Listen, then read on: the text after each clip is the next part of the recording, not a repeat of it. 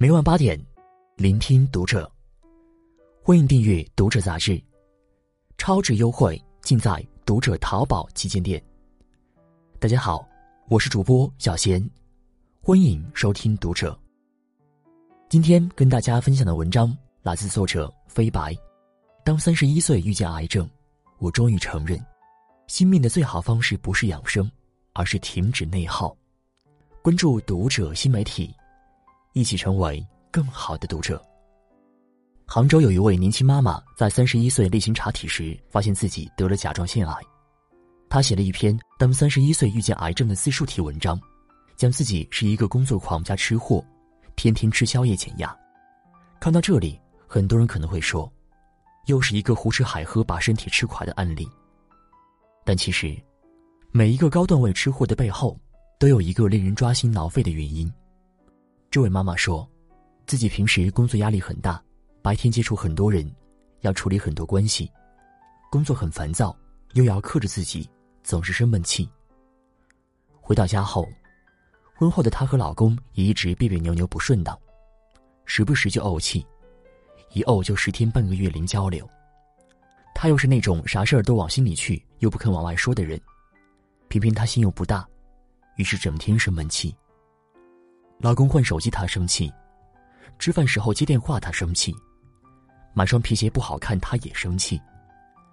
不只是老公，同事奖金稍高，她生气；自己业绩掉一点，她更生气。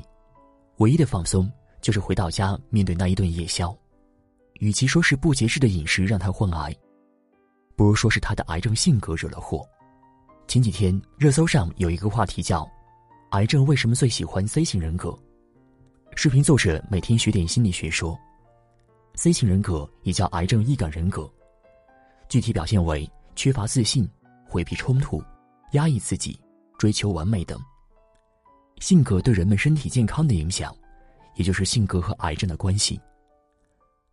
那位杭州妈妈其实就属于 C 型人格，生活中经常容易生气，或者总是处于比较压抑的情绪中，这样的人往往很容易得病。因为负面情绪很容易影响到身体内的内分泌系统，造成内分泌失调。当人们的内分泌失调时，身体的各项机能也会变弱，甚至出现病变。而爱笑的人，或是不会给自己很大压力的人，身体会更健康。因为当我们开心或者在笑的时候，会分泌出很多对身体有好处的激素。它的分泌不仅会让人身心放松，还能帮助保持体内细胞的活性。增强身体的免疫力。原来，那句再普通不过的性格不好，才是对健康最大的诅咒。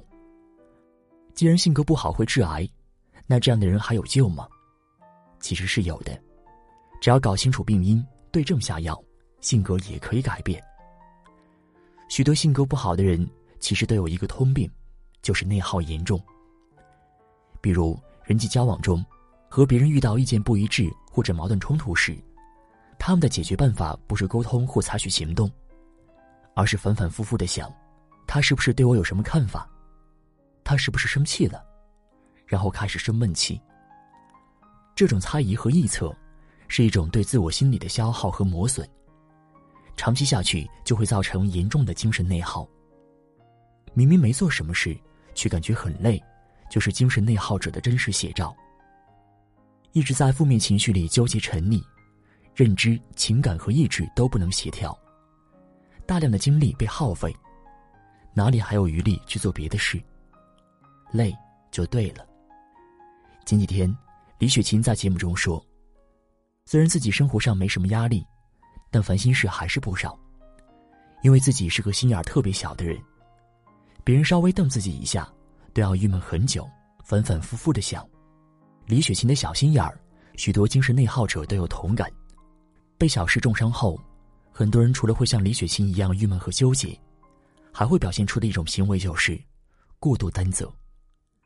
比如，别人只是叹个气，自己就很紧张，怀疑是不是自己哪里做错了；当别人跟自己倾诉烦恼，自己就很有压力，总觉得一定要替对方想一个方案；甚至别人还没求助，自己就看不下去了，觉得这样别人会很痛苦。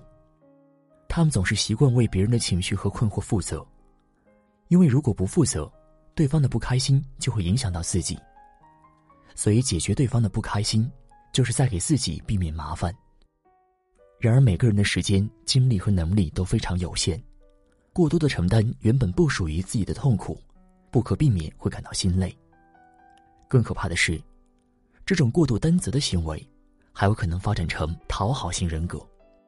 知乎上曾经有个网友说，自己是个很敏感的人，特别害怕自己生活圈子里的人不开心。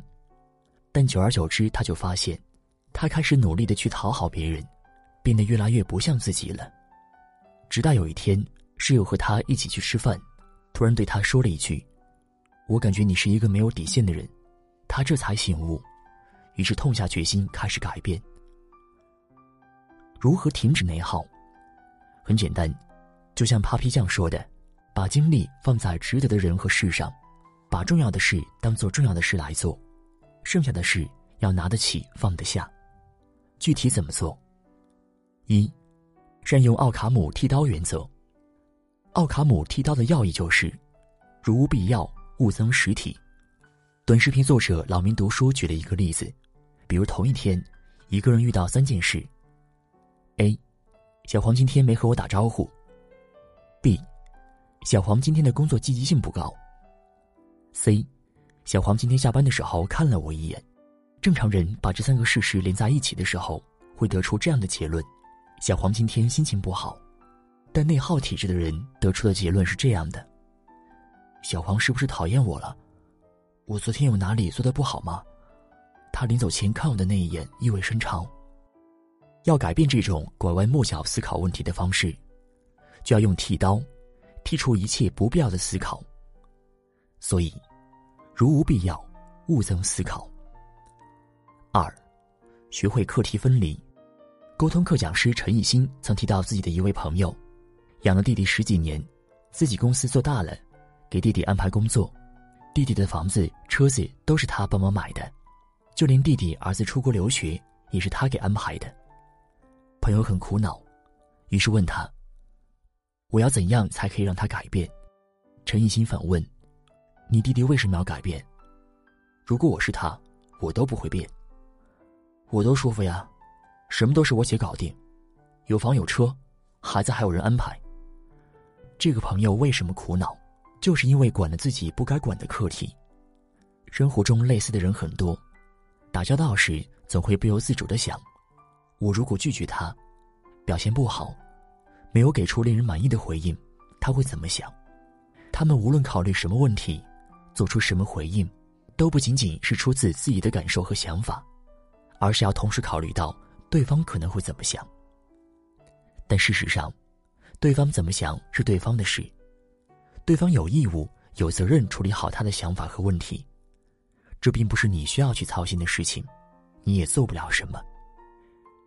心理学家阿德勒把这种思考方式称为课题分离。